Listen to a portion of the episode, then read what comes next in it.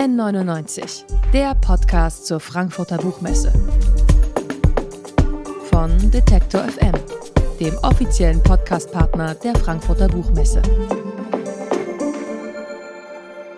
This is the podcast radio Detector FM live from the Frankfurt Book Fair. And this is our podcast, N99, N99 in German.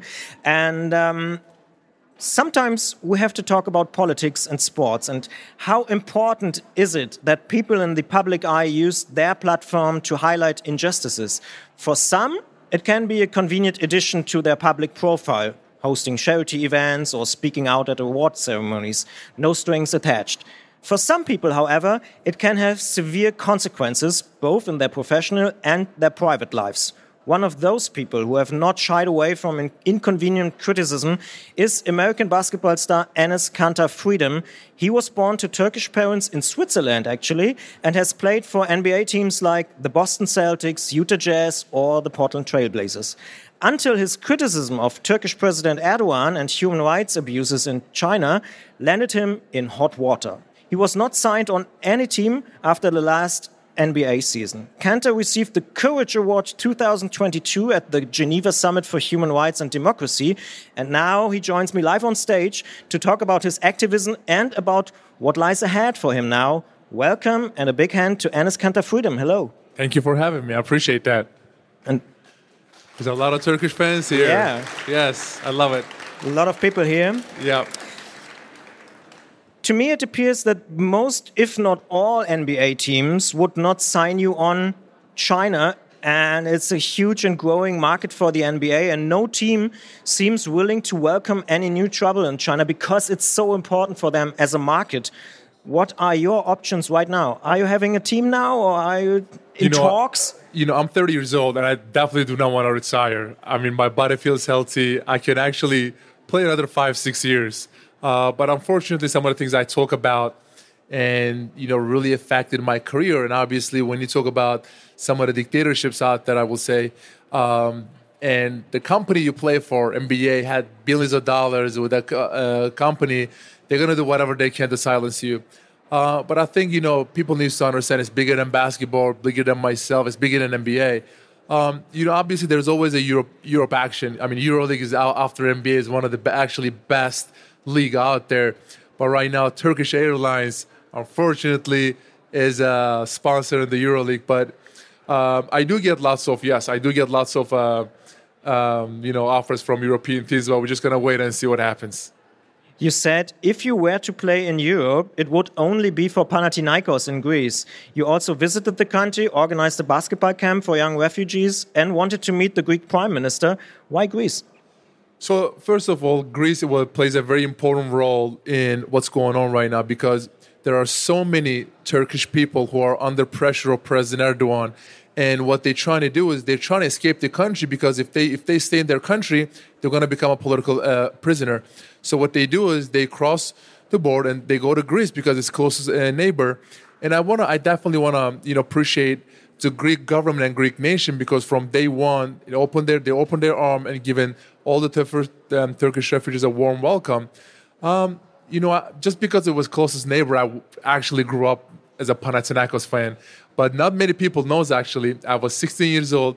My first EuroLeague game was against Alba Berlin, and I actually scored it. But I scored my first, got my first dunk in that game. Oh, it was in Turkey. It was like I, I still I still watch those games and stuff, but. Uh, uh, so that's why Greece plays a very important role uh, right now because, uh, and also whenever I had a conversation with uh, some of the, you know, religious leaders and some of the politicians, I mean, even they are aware about what's going on in Turkey because I remember that quote from Erdogan. He was saying one night the Greek people are going to wake up and the Greece will be invaded, and also Cyprus. So I was just like, it was blowing my mind.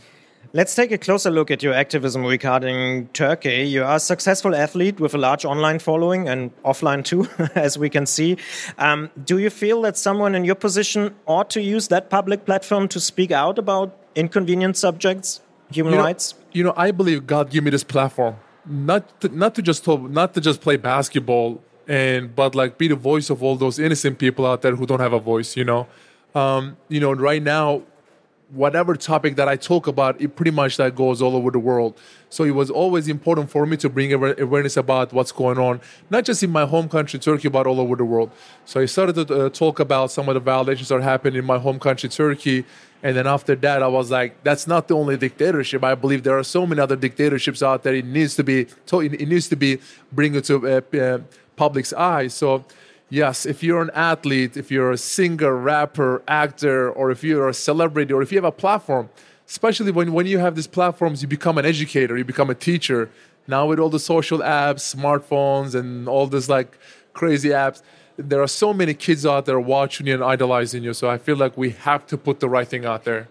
What's your main criticism about Erdogan?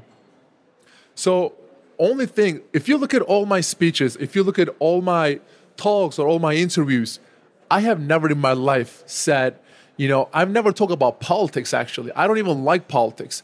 My problem with Erdogan regime right now is there is no freedom of speech, no freedom of religion, no freedom of expression, no freedom of protest. There are so many human rights violations, no democracy, and um, it just, it just, it, it just breaks my heart knowing that my country has the most journalists who are in jail right now, more than China and Russia. I mean, like when I heard that numbers, I was like, it was blowing my mind. So I talk about human rights because I know that human rights is above politics. So that's why I'm asking the Erdogan's regime to prioritize human rights, and I know that he's not going to do it. Your father was imprisoned in Turkey and then freed in 2020, two years ago, but he had to distance himself from you and the public. Is your activism worth the consequences? So, really good question because so many people are asking me this question Is it worth it? Because I have not seen my family nine years. My name is on Interpol list. They revoked my passport and stuff. Um, they put my dad in jail for a while. He was going in, he was going in and out of Turkish jails and courts for seven long years. But think about this: he did not commit any crime. Just because of I talk about some of the problems were happening here, you know, they put him in jail. Um, you know, I, I, I do get that question a lot. Are you crazy? Especially especially from especially from my teammates. But people need to understand my family is only one. There are so many families out there, so many innocent people out there who are in Turkish jails right now are getting tortured and raped every day. So I feel like I understand at the end it's my family, but there are thousands of them out there waiting for help. No, thank you.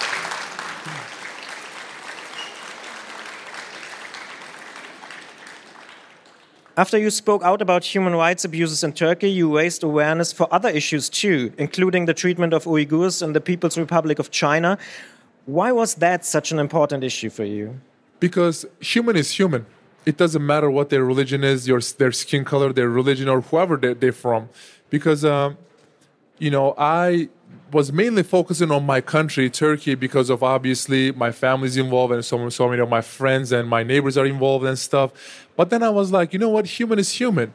And when you look at the world right now, the big, biggest human rights crisis, biggest human rights violations and stuff happening in China towards Uyghurs.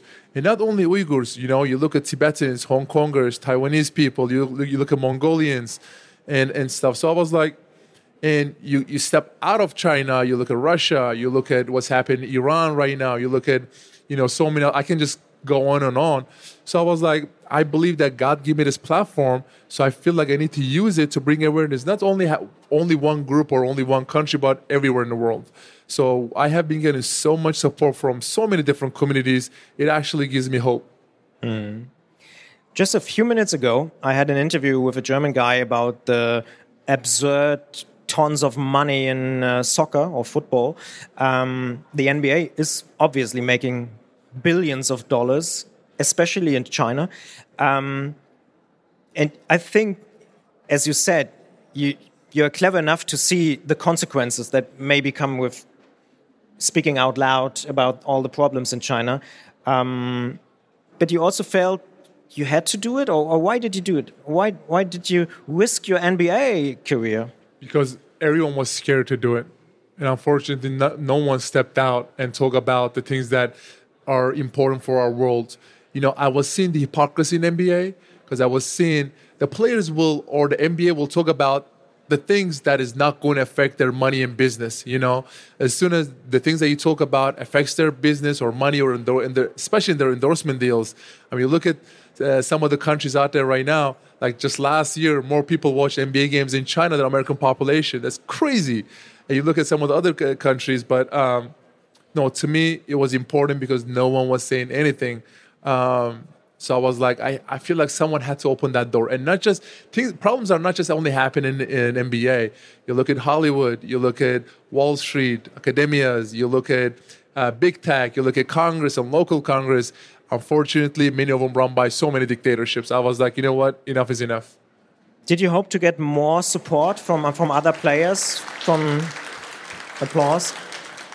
I tried. I really tried. I tried to reach out to so many of my teammates actually it was a perfect moment, moment because it was right b- before the Beijing Olympics, right? Yeah. So I tried to reach out to Olympians, other not just NBA players, but WNBA players, other, you know, other, you know, major league uh, athletes. You know, the thing that they said, they said, listen, I think what you're doing is so amazing. Keep doing what you're doing. We love you. We support you, but we just cannot do it out loud. I asked them one simple question: Why? They said, well, we have shoe deals, jersey sales, and endorsement deals. And I asked them that follow-up question. I was like, put your put your family self in, in their shoes. If your mother, if your daughter, if your sister was in those concentration camps or in political prisons anywhere, getting tortured and raped every day, would you still pick your pick money and business over your morals, principles, and values? No answer. They usually turn around and walk away. Are you optimistic that there are gonna be more players in the future who, yeah? That's my hope. Yeah, that's my hope. I mean, you have to have hope. So that's my hope, and I think I hope one day that people will talk about what's more important. Mm -hmm. You even officially changed your name to Enes Kanter Freedom after yes. you became an American citizen in last year, 2021. Um, what does the word freedom mean to you personally? I'll tell you. The, I'll tell you the, actually the long story. So yeah. uh, let's go forward. Yeah. so unfortunately, when I was growing up in my home country, Turkey, we did not have freedom of speech, religion, expression, or protest. And I believe that freedom is after air, water, and food, the freedom is one of the most, maybe the most important thing that human being can have.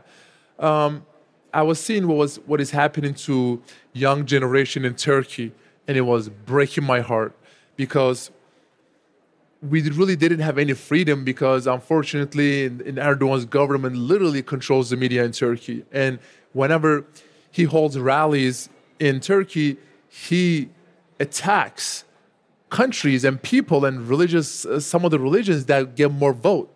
So whenever he holds rallies, he attacks Israel, he attacks Jewish people, he attacks Christians. There are so many Christians, unfortunately, right now in Turkey, is being attacked in Turkey just because of Erdogan's hate speeches. He attacks America, he attacks the West. So I was like, this has to be changed. So the, what I did was I was like, I'm gonna just take that word and just make it part of me put it behind my jersey and go out there and play basketball, you know? And it became so every arena I go to, you know, they stop watching the games, they, they were chanting freedom. I mean, that's like the most beautiful thing that you can chant, you know?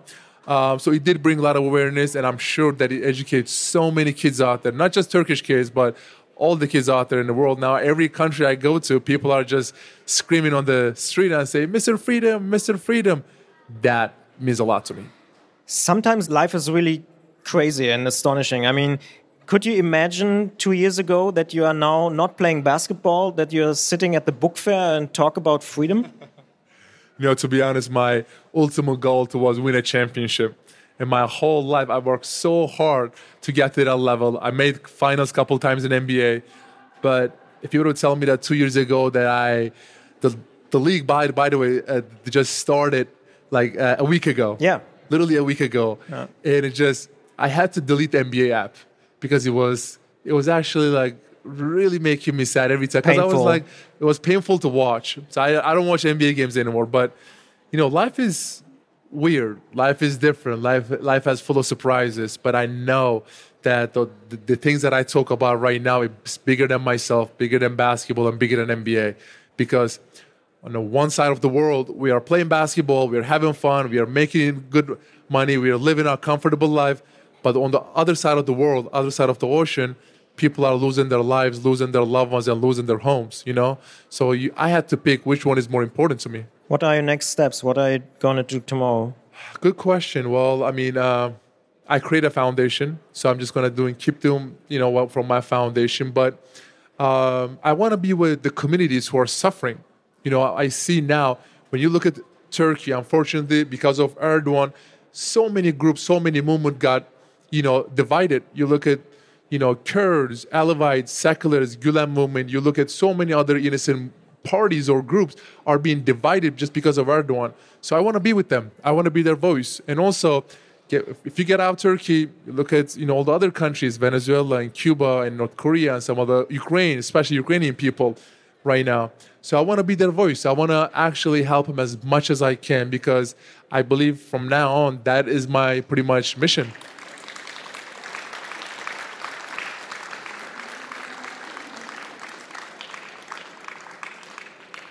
And one last question. Is there a chance that you're playing in Germany in the basketball team? Maybe Alba? No. Ooh, good question. Actually, so there is a project here. I want to talk, I want to talk about it because it's one of the most beautiful projects. The project, the name of it called House of One. So it's like they're building this beautiful place that is bringing Christians and Muslims and Jews in one place. And actually, they they are uh, inviting me back in probably in a couple months. I want to come back. I actually told promised them that I want to actually uh, organize a basketball camp in Alba Berlin Stadium.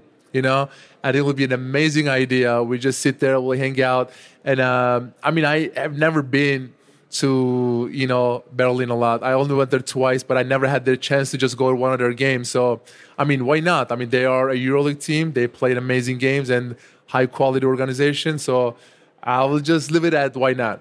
I think they would like to have you. Enes Kanter Freedom, American professional basketball player, political activist, and the first NBA star on Detektor FM. Thank you so much for joining us on stage here in Frankfurt at the book fair, and good luck for your future.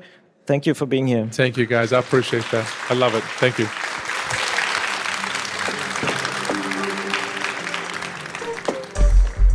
N99, der Podcast zur Frankfurter Buchmesse. Von Detektor FM, dem offiziellen Podcastpartner der Frankfurter Buchmesse.